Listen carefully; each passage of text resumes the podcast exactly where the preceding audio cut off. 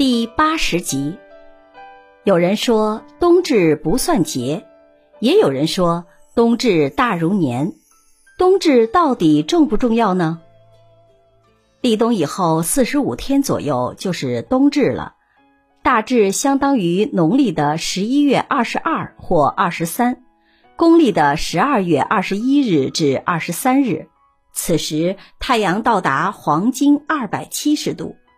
古人对冬至的理解是：阴气重到极点，阳气开始产生，太阳南移到了极点，白天短到了极点，日影长到极点，所以这一天叫冬至。现代天文科学的测定证实了这一点。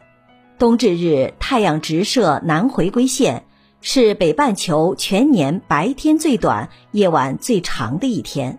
冬至期间，虽然北半球日照时间最少，但由于此时地面在炎热夏季积聚的热量还没完全消散，所以气温还不算最低。但由于地面辐射散失的热量比获得的太阳热量要多，因而气温短时间内会持续下降。冬至过后，全国各地都进入到最寒冷的时期。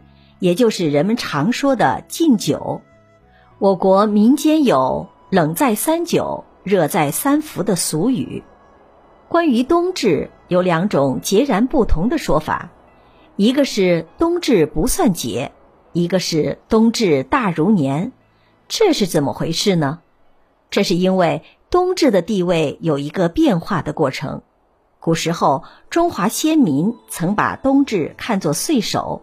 视为像春节一样的重要节日，冬至日要贺冬、祭天、祭祖、迎神、辟邪等等。后来，当冬至节的重要性随历史发展而逐渐降低的时候，冬至节的一些风俗便渐渐融入了春节的风俗之中。在明朝的时候，冬至还非常受重视，无论达官显贵还是平民百姓。都会奔走相贺，但到了清朝，就只有皇宫重视冬至了，百姓已不把它当作节日，只吃一碗饺子而已。所以北京有冬至饺子，夏至面的说法。而在官场上，百官除了互相祝贺之外，还必须要做一件重要的事，戴有皮檐的暖帽，而且从这一天开始。按官品够得上穿貂褂的人都要穿起来，当时叫翻褂子。一件貂褂的价钱很贵，在当时又非穿不可。有钱的王公大臣自然不在话下，而有些官，像礼部、翰林院、御史台等清水衙门的人，就要到孤衣铺去买旧的。不管怎么旧，只要是一件貂褂就行了。